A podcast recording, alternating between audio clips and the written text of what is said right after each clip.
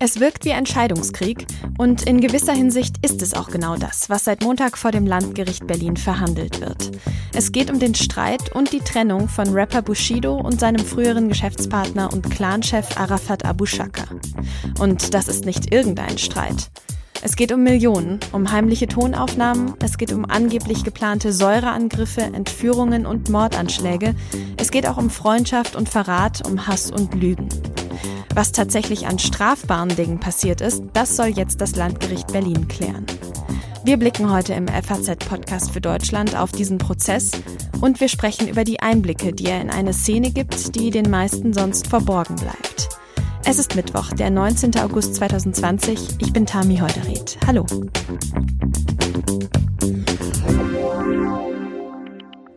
Es ist der bislang größte Kampf in der deutschen Rapper-Szene. Auf der einen Seite steht Bushido mit bürgerlichem Namen Anis Ferchichi, der deutsche Erfolgsrapper. Auf der anderen Seite steht Arafat Abu Shaka, der zumindest berüchtigste Clanchef Berlins. Lange Zeit waren die beiden nicht nur Geschäftspartner, sie bezeichneten sich sogar als Brüder. Doch dann kam 2017 der Bruch. Heute ist Abu Shaka für Bushido nur noch der Teufel. Mir einfach die Befehle. Ich will nicht viel von dir, nur am Ende deine Seele. Der Junge überlegte, zu wenig sprach dagegen. Heute weiß er, damals trat der Teufel in sein Leben. So äußert sich Bushido in seinem Song mit dem Titel Mephisto über Abu Shaka. Seit zwei Jahren liefern sich die beiden jetzt einen Krieg darum, wie sie sich voneinander trennen. Und seit diesem Montag wird dieser Konflikt auch vor Gericht verhandelt. Abu Shaka soll, gemeinsam mit seinen drei Brüdern, den Musiker bedroht und drangsaliert haben. Bushido tritt bei diesem Prozess als Nebenkläger auf. Mein Kollege Sebastian Eder verfolgt den Konflikt seit Jahren und er war auch in Berlin bei den ersten Prozesstagen dabei. Hallo Sebastian. Hallo Tami. Sebastian, du warst auch heute wieder im Gerichtssaal. Wie hast du denn den Prozess bislang erlebt? Genau, heute war ja der zweite Prozesstag. Da war schon medial etwas weniger los als am Montag. Montag war Prozessauftakt und da war wirklich äh, ein riesiger Auflauf schon vor dem Gerichtsgebäude in Moabit.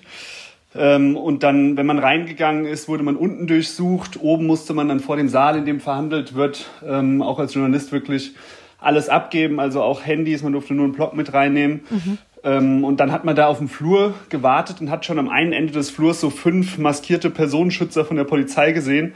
Und da war Bushido dann schon im Gebäude und äh, hat in diesem Raum gewartet, bis die ganzen Angeklagten, die sind dann so nach und nach eingetröpfelt, ähm, in den Verhandlungssaal reingegangen sind. Und dann wurde er eben von diesen Personenschützern auch in den Raum gebracht, weil er eben Nebenkläger ist. Und dann sind sie sich da zum ersten Mal begegnet in dem Raum wieder. Es klingt aber schon nach ziemlich strengen Sicherheitsvorkehrungen. Worum geht es denn jetzt in diesem Prozess genau? Also es geht darum, dass ähm, Bushido und Arafat Abu Shaka eben Geschäftspartner und Freunde gewesen sein sollen. Ähm, sehr viele Jahre, das hat 2004 schon angefangen. Da soll der Arafat Abu Shaka dem Bushido geholfen haben, ähm, aus seinem alten Vertrag mit dem Label Acro Berlin rauszukommen. Und seitdem waren die beiden dann eigentlich eine Einheit ähm, und haben immer auf der einen Seite viel Geld zusammen verdient, waren sehr erfolgreich mit der Musik von Bushido. Und irgendwann wollte Bushido sich dann aber von ihm trennen. Und um diese Trennung geht es jetzt eigentlich, weil Abu Shaka soll das nicht ähm, akzeptiert haben und ähm, ihn eben unter Druck gesetzt haben. Und es gibt vor allem zwei Treffen in einem Büro von Abu Shaka, wo Bushido eingesperrt worden sein soll und dann da beschimpft, bedroht, äh, drangsaliert und äh, auch verletzt. Ähm, bei dem zweiten Treffen in dem Büro soll es dann eben so gewesen sein, dass Abu Shaka mit seinen zwei Brüdern dort gewesen ist. Bushido wurde da einbestellt. Dann wurde die Tür von Arafat Abu Shaka abgeschlossen. Er hat den Schlüssel in seine Tasche gesteckt und dann war Bushido angeblich viereinhalb Stunden in diesem Zimmer, wurde da bedroht und beschimpft. Und ähm, Arafat Abu Shaka soll ihn auch mit einer halbvollen äh, Plastikflasche äh, geschlagen haben oder beworfen haben und noch mit einem Stuhl nach ihm geschlagen haben. Und es ging eben darum, dass er Geld zahlen sollte, um sich äh, aus diesem Verhältnis lösen zu dürfen. Wie stichhaltig sind denn jetzt diese Vorwürfe? Hast, hat die Staatsanwaltschaft da tatsächlich was in der Hand? Ja, also in der Hand hat sie halt vor allem die Aussagen von Bushido und von seiner Frau Anna Maria Fercici. Ähm, und deswegen wird es halt natürlich interessant, wie dann äh, gerade die Verteidiger von den Abu Shakas ähm, dann re darauf reagieren, wenn Bushido am nächsten Montag aussagt. Dann können sie ihm ja Fragen stellen. Ähm, und das heißt, die, die, die ganze Argumentation der Staatsanwaltschaft basiert halt sehr darauf, dass Bushido und Anna Maria Ficicci da als glaubwürdige Zeugen rüberkommen. Weil zum Beispiel in dem Raum, wo jetzt der, der Bushido geschlagen worden sein soll und bedroht, da war ja nur er selbst noch mit dabei. Also das kann ja sonst keiner, keiner bezeugen. Du konntest ja schon vor einiger Zeit so etwa 200 Seiten der Ermittlungsunterlagen gegen Abu Shaka exklusiv einsehen und kennst daher eben auch einige der bisherigen Aussagen von Bushido und von seiner Frau Anna Maria. Was erwartest du denn in diesem Lichte mit diesem Hintergrundwissen, was du hast von den nächsten Prozesstagen und auch eben von den Aussagen der beiden? Ja, also sie haben eben vor allem auch in den Aussagen, die ich gesehen habe, eben sehr ausführlich über diese beiden Treffen gesprochen, die jetzt auch so zentral in der Anklage sind. Ne? Und ähm, da hat halt zuerst Bushido, ich meine, er war ja selbst dabei, er hat natürlich ausführlich darüber gesprochen, wie es ihm da ergangen ist. Aber Anna Maria Fercici, seine Frau, hat eben auch erzählt, wie er danach äh, nach Hause gekommen sei und dass er ganz fertig gewesen sei und eben da so eine leichte Verletzung am Auge gehabt habe und ihr das alles erzählt hätte und ähm, wie dann dieser Streit weiterging. Ähm, genau, und ich denke mal, dass wir, darum wird es natürlich auch jetzt viel vor, äh, vor Gericht gehen. Wie schlimm war wirklich diese Situation mhm. in dem Büro? Lass uns mal noch einen Schritt zurückschauen. Wie kam es denn ursprünglich überhaupt zum Bruch zwischen Bushido und Abu Shaka? Ich habe es am Anfang schon gesagt, die beiden sind lange Jahre immer sehr eng zusammen aufgetreten, haben sich als Brüder bezeichnet. Was hat diesen Bruch ausgelöst? Ja, also da hat auch äh, eben Bushidos Frau eine große Rolle gespielt. Es ist so, dass ähm, die Abu Shaka sind ja eine, eine muslimische Großfamilie und eben sehr strenggläubig und haben auch äh, ein Frauenbild, was jetzt nicht unbedingt mit dem harmoniert, was Anna Maria Fercitti von sich selbst hatte. Und sie soll da eben sehr oft mit dem, mit dem Arafat Abu Shaka vor allem aneinander geraten sein, wenn irgendwie mal nur kurz ein Teil von ihrem Rücken zu sehen gewesen ist oder so. Und ähm, das hat sich dann so hochgeschaukelt, dass sie irgendwann, weil sich halt der Bushido, so haben die es beide gesagt, auch in Interviews schon, ähm, sich am Anfang oft auf die Seite von Arafat Abu Shaka ähm, geschlagen hat, ähm, hat sie sich sogar irgendwann von ihm getrennt und ist dann nur unter der Bedingung zu ihm zurückgekommen, dass er eben diese, diese Beziehung beendet. Und das wird jetzt nicht das, das absolut alleinige, äh, der absolut alleinige Grund gewesen sein, warum er sich getrennt hat. Aber das hat auf jeden Fall eine sehr große Rolle gespielt. Jetzt ist Beef, sage ich jetzt mal so, äh, wie man in der Szene sagt, äh, also Konflikte, Streit zwischen Rappern, ja, relativ alltäglich und gehört auch irgendwie dazu. Was ist denn dieses Mal anders? Warum landet das jetzt vor Gericht? Ja, ich meine, das ist jetzt ja nicht wirklich ein Streit zwischen zwei Rappern, sondern eher zwischen seinem Rapper und seinem Manager. Ne? Ähm, aber man hat eben auch gesehen oder man sieht schon an diesem Verfahren, was ja überhaupt diese, diese Beziehung zwischen den beiden so besonders gemacht hat, warum das so lange so gut funktioniert hat, war ja, ähm, dass Bushido eben Arafat Abu Shaka genutzt hat, um andere Rapper zu beleidigen. Und wenn die sich gewehrt haben, dann hat er, dann hat bei denen das Telefon geklingelt und der Arafat Abu Shaka war dran. Und dann wussten die, okay, dann antworten wir jetzt erstmal nicht mehr so, ne, weil der halt einen gewissen Ruf hatte. So, das ist eigentlich das Besondere über viele, viele Jahre in der deutschen Rap-Szene gewesen, Weswegen eben auch viele andere Rapper, die da irgendwie drunter gelitten haben, heute äh, jetzt immer noch nicht so gut zu sprechen sind auf Bushido und ihm halt vor allem diese Rolle als, als Opfer nicht abkaufen, sondern halt sagen, er war Mittäter und hat da lange von profitiert. Das heißt, da hatte man auch wirklich richtig Angst vor, vor Abu Shaka und vor eben möglicher Gewalt. Also es gab ja sogar ähm, auf, auf den Rapper Flair gab es mal eine versuchte Messerattacke. Da hat der Bushido bei der Polizei jetzt ausgesagt, dass da dass die von, von Arafat Abu Shaka in Auftrag gegeben worden sein soll, nachdem der Flair ein Bushido-Plakat in so Live-Sendung zerrissen hatte. Äh, es gab auch verschiedene Konfrontationen zwischen Kollega und Arafat Abu Shaka. Ähm, also das war jetzt, das war schon äh, eine, eine reale Gefahrensituation, die dadurch entstehen konnte. Ne? Das war jetzt nicht nur, also oftmals geht es in Streit zwischen Rappern, da wird es dann musikalisch ausgetragen und gut ist. Aber in diesem speziellen Fall war das jetzt nicht unbedingt so. Mhm. Seit Bushido jetzt bei den Behörden gegen Abu Shaka ausgesagt hat, steht er unter Polizeischutz. Du hast es vorher schon gesagt, im Prozess äh, sind auch LKA-Beamte die ganze Zeit anwesend. Bushido sagt, er fürchtet um seine Sicherheit und vor allem auch um die seiner Familie. Die Behörden halten ja, so wie es aussieht, seine Sorge offensichtlich für berechtigt. Wie ist da deine Einschätzung? Wie gefährlich ist denn Abu Shaka tatsächlich noch für Bushido? Im Prozess ist ja immer wieder die Rede von diesem Wurf mit einer Plastikflasche oder dem Schlag mit einer Plastikflasche. Und ich muss sagen, das klingt für mich jetzt nicht so gefährlich. Genau, das klingt erstmal eher harmlos.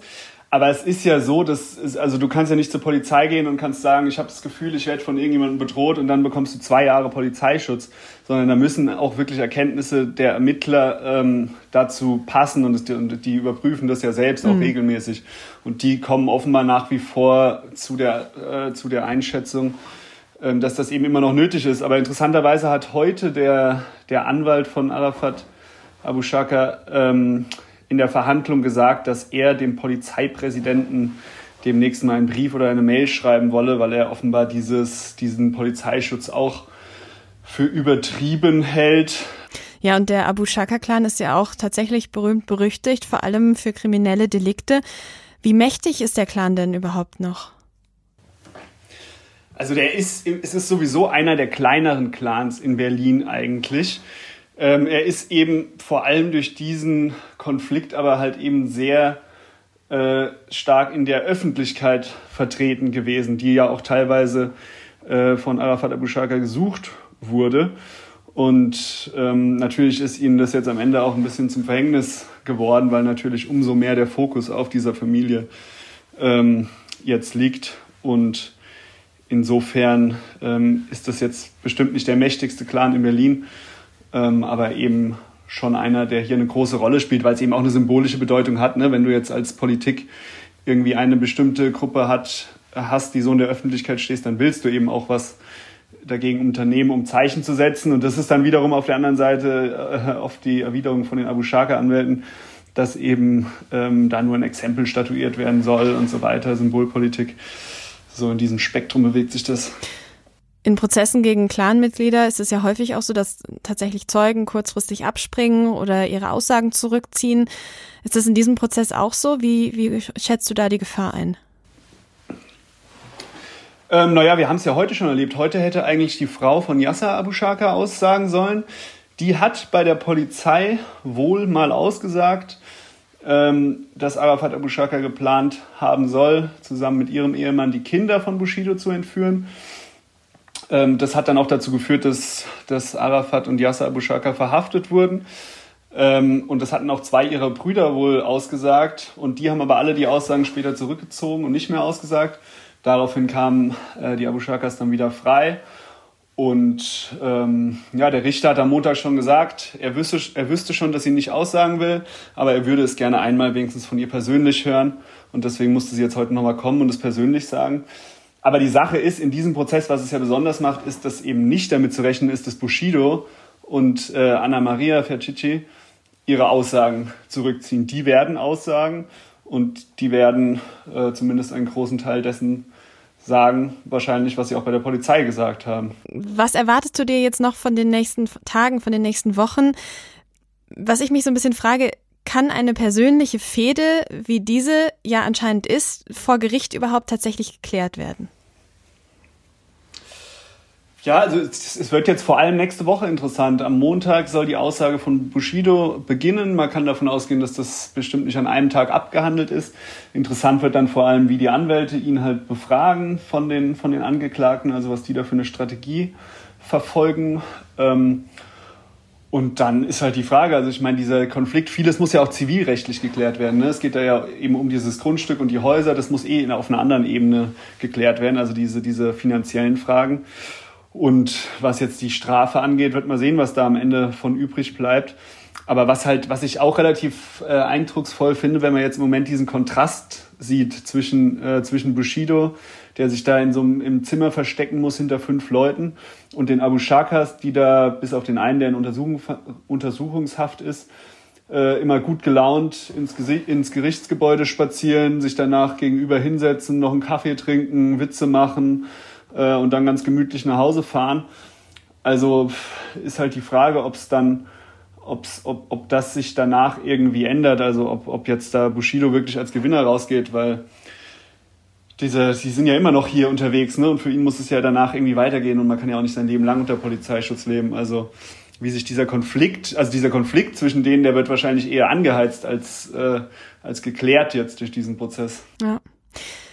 Vielen Dank, Sebastian. Du beobachtest den Prozess ja auf jeden Fall weiterhin für uns. Vielleicht sprechen wir uns ja auch nochmal zu dem Thema. Vielen Dank und Grüße nach Berlin. Sehr gerne. Vielen Dank.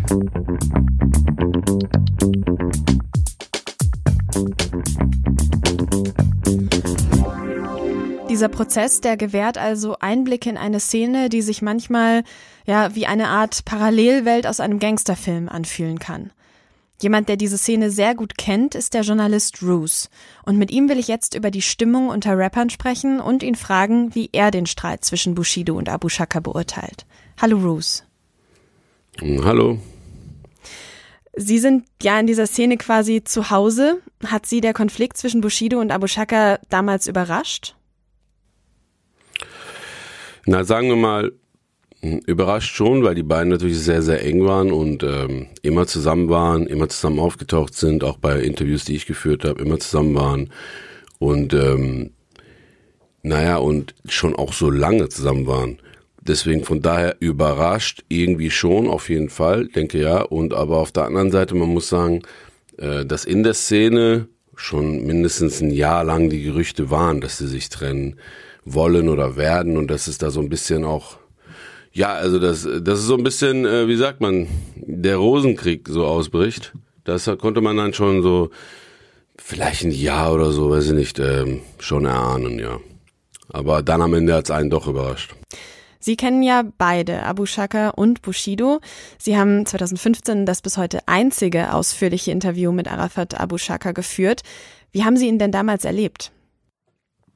Ähm, ich kannte den, ich kannte den Arafat schon von ein paar Mal von irgendwelchen Bushido-Interviews, dann habe ich den immer gesehen. Die waren ja, wie gesagt, immer zusammen und hingen auch immer, also wie so zwei Kumpels, die immer zusammenkommen. Und ich habe Bushido ein, zweimal interviewt gehabt vorher. Da war er immer am Start. Ich muss sagen, ähm, immer sehr nett, immer sehr zuvorkommend. Das kann man, ähm, das kann man nicht anders sagen. Immer sehr nett, sehr höflich, auch auch lustig, also auch sympathisch, kann man nicht anders sagen. Klar, ich kenne natürlich die Geschichten um ihn herum. Ich äh, weiß natürlich, was äh, geschrieben wird und gesagt wird und alle Spiegel TV-Reportagen und so weiter. Aber ich kann natürlich nichts anderes sagen. In dem Treffen, in den Rahmen der Interviews immer immer bemüht, guter Gastgeber. Auch Bushido war am Anfang immer sehr höflich und sehr nett. Das hat sich dann aber schlagartig geändert, als ich ähm, sag mal, K1 oder Manuelsen interviewt habe. Das sind zwei andere Rapper aus der Szene. Darüber sprechen wir vielleicht gleich noch. Aber erstmal die Frage, was verbindet Sie denn mit Bushido? Mit Bushido verbindet mich natürlich, wir sind beide in einer Szene. Ist ja klar. Er ist ja so, sagen wir mal, er, hat, ähm, er ist sehr lange in der Szene. Und ähm, der hat auf jeden Fall also auch das Genre Gangster Rap und auch mit einem, einem sehr wichtigen Album, ist schon sehr lange her, aber ein sehr, sehr wichtiges Album, was heute als Klassiker gilt, ähm, veröffentlicht damals mit Flair zusammen. Ähm, also das, klar, uns, das ist es, er ist halt einer der großen Akteure der Szene gewesen, ne? Der ganze Konflikt zwischen Bushido und Abu Shaka ist ja für sie nicht so weit weg. Denn auch sie wurden mal wegen eines Streits mit Bushido von Leuten aus dem Umfeld von Abu Shaka körperlich angegriffen. Was steckte da dahinter? Es wird halt immer versucht, ähm, Journalisten oder sagen wir mal Meinungsmacher, vielleicht äh, ist das, ich bin ja auch kein klassischer Journalist so, werden natürlich immer versucht äh, zu vereinnahmen, bis zu einem gewissen Grad äh, ist es auch noch, also ne, es ist manchmal auch sympathisch und auch lustig, wenn die dich da, wenn dich irgendein Manager oder irgendein Freund oder auch die Rapper persönlich, das ist auch sehr oft so, dass die mich anrufen und das das zieht ja auch nur bis zu einem bestimmten Punkt. Irgendwann kannst du ja nicht, also es gibt ja gewisse Sachen, die kann, auf die kann ich nicht eingehen, wie zum Beispiel, du darfst die Gegenseite nicht interviewen. Oder warum gibst du dem Rapper XY, mit dem ich äh, Streit habe, eine Plattform? Äh, auf das kann, das sind ja so Sachen, alles andere kann man Wege finden, aber oder Lösungen finden, aber auf, auf sowas kann ich mich natürlich nicht einlassen. Das ist ja irgendwie die Grundlage, das ist ja der Estrich, auf den ich baue. Das ist ja vollkommen unmöglich. Und äh, ich glaube, irgendwann war das Limit erreicht äh, der Vereinnahmung und äh, ja, dann ging es halt ähm, ja, erst äh, fing auch erst mit Drohtelefonaten an. Danach, genau, wurde, ja, wie, wie kann man sagen, in Berlin wurde dann, ähm, ich war in Berlin, hatte zu tun und dann, ja, kamen ein paar Jungs auf mich und waren nicht so erfreut darüber, sagen wir so. Und da kam es tatsächlich auch zu körperlicher Gewalt? Ja, ich will das Ganze jetzt auch nicht überdramatisieren, aber ja, also versucht, also versucht wurde es, sagen wir mal so. Das klingt jetzt aber schon so, als wären solche Konflikte und auch die Art, wie sie dann geklärt werden, also mit Einschüchterungen und Gewalt teilweise, als gehörte das zum Alltag unter Rappern. Ist das so? Ähm, ich sag mal so, ich bin jetzt so tief drin oder so, lange auch schon dabei. Ähm, es ist sicherlich ein Gewohnheitseffekt. Ähm, also ja, wir haben es natürlich mit, ne, es ist eine, Hip-Hop ist immer, da gehört Battle immer dazu, Streitigkeiten oder Provozieren in Tracks, äh, jetzt mittlerweile in Social Media oder in Interviews, Provozieren des anderen sozusagen. Das ist halt die Kultur, das ist Battle. Aber wie gefährlich sind solche Konflikte denn tatsächlich? Also ist da auch viel heiße Luft im Spiel oder kommt es dann tatsächlich zu Gewalt? Natürlich ist da auch viel, viel heiße Luft. Das ist ja wie Boxen. Es ist voll oft vergleiche ich Rap mit Boxen und äh, es ist so, dass sie wie so Boxpromoter und wie so ein Stare-Down der Kämpfer vorher und vor dem Kampf und bla. Das ist natürlich auch viel, was das heiße Luft, aber das ist so, die Kultur ist ja so, man, man begegnet sich da sportlich auch. Aber nur muss man sagen, ähm, Bushido hat äh, vor keine Ahnung, so 15 Jahren oder was die beiden, ich weiß jetzt gar, gar nicht genau, wann die jetzt mit dem äh, Arafat und so weiter zusammengekommen ist, hat der halt eine Ebene geöffnet, ähm, das, äh, das gab's halt vorher in Deutschland nicht. Zu diesem ja, Clan, das war die, meinen Sie, oder? Ja, ein, einfach, also es war dann nicht mehr so, ich hole jetzt hier noch meinen Bruder oder ich rufe dann noch meinen Kumpel an, dann sind wir zu zweit oder wir sind dann zu dritt und versuchen, ne, äh, gegen jemanden stärker zu sein, sondern da ist jemand, da geht Bushido zu, äh, zu jemandem hin und sagt, pass auf, ich gebe dir Teile meiner Gewinne hier ab, ne? so, also ein, ein richtiges Geschäft draus machen. Das ist natürlich was ganz, also Bushido war der Erste, der sozusagen in der Szene vor Jahren da angefangen hat, richtig mit Gewalt äh, zu drohen und äh, da ist ja, sind ja auch viele Sachen passiert, ne? Also Rapper Flair wurde da, da gab es einen Messerangriff auf ihn, da wurde auf ihn geschossen. Das ist ja kein Spaß. Also das ist, äh, da wusste jeder, mit Bushido ist kein Spaß. Heute wird Bushido von einigen als Verräter bezeichnet, weil er jetzt eben gemeinsame Sachen mit der Polizei macht. Wie denken Sie denn darüber? Also generell ist es natürlich überhaupt nichts dagegen zu sprechen, dass wenn man, wenn man äh, äh, bei, bei so einer Geschichte zur Polizei geht oder so sagt, ey, pass auf, meine Familie wird bedroht, äh, hier beispielsweise eine Großfamilie ist hinter mir her, weswegen auch immer, bla und bla. Ähm, ist natürlich überhaupt nichts dagegen zu sagen und auch völlig richtig und auch völlig okay. Ähm, es geht ja, glaube ich, eher darum, dass die Leute ähm, ja kritisieren, dass er, sozusagen Bushido hat ja über, keine Ahnung, 15 Jahre lang, 12 Jahre lang, weiß ich nicht, hat er die Leute erpresst, bedroht, ähm, ne, also alles ausgenutzt, diese Power ausgenutzt. Das werfen ihm die Leute vor, die sagen, du, äh, tu hier nicht auf Opfer, auf Unschuldslamm so, du hast das jahrelang benutzt, diese, sagen wir, diese Karten ausgespielt, ne? Lassen Sie uns auf die musikalische Karriere von Bushido blicken. Er war ja auch berühmt für Songs, in denen er seine Konkurrenten ziemlich übel beleidigt. Ist damit jetzt Schluss oder macht er da weiter? Ja, ähm, schön wär's, ne? Ich finde, also rein taktisch gesehen finde ich auch, dass er eigentlich total ins Fettnäpfchen greift, weil er macht weiter wie zuvor, behauptet den Tracks immer noch, dass er der Staatsfeind ist. Man, muss, man muss sich den Wahnsinn mal vorstellen. Er kommt mit vier LK-Beamten zum Videodreh und behauptet in dem Track, dass er, keine Ahnung, gegen den Staat ist, gegen die Polizei und so weiter. Halt das typische Rapper-Gelaber. Musikalisch ist es ja sowieso alles, alles nichts mehr seit ein paar Jahren. Es ist ja die Musik, äh, die Hip-Hop, gerade Hip-Hop-Musik ist sehr schnelllebig.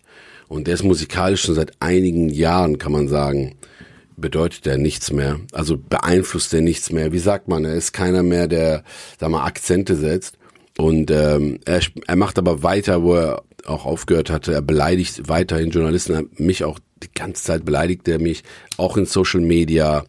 Ähm, er liegt irgendwelche Nacktvideos von äh, Rappern. Also er macht genauso ekelhaft weiter wie sonst auch. Aber lassen Sie uns noch mal kurz über den Prozess sprechen. Wie wichtig ist der denn für die Szene? Könnte der vielleicht die Szene auch nachhaltig verändern jetzt? Na, ich habe mal früher gesagt, ähm, seit die beiden äh, sich getrennt haben oder diese diese Kraft, ne, also beide sind geschwächt. Beide haben gar keinen Einfluss mehr. Ne? Der Bushido ist jetzt nur noch unterwegs mit einer richtigen C-Truppe. Früher hatte der immer die Stars am Start oder oder hat auch Stars gemacht, konnte groß, also konnte auch äh, Leute groß machen, aber das ist alles vorbei. Vor zehn Jahren wäre diese Geschichte wahrscheinlich sehr sehr wichtig für die Szene gewesen. Heute ist es nur noch ein Entertainment und ja, also das ist nur hier, das ist Bushido, der Rüpel-Rapper und ein Araber-Clan. Vielen Dank für das Gespräch, Bruce. Klar, zwischen Bushido und Arafat Abu Shaka, da geht es ums Geld und vielleicht geht es auch um Gewalt. Aber am Ende geht es in der Welt der Rapper eben auch immer um die Ehre, um Macht, um Gesichtsverlust. Und diesen Konflikt, den wird wohl auch das Berliner Landgericht nicht lösen können. Das war der FAZ-Podcast für Deutschland heute am 19. August 2020. Mein Name ist Tami Holderried. Ich wünsche Ihnen eine gute Zeit. Música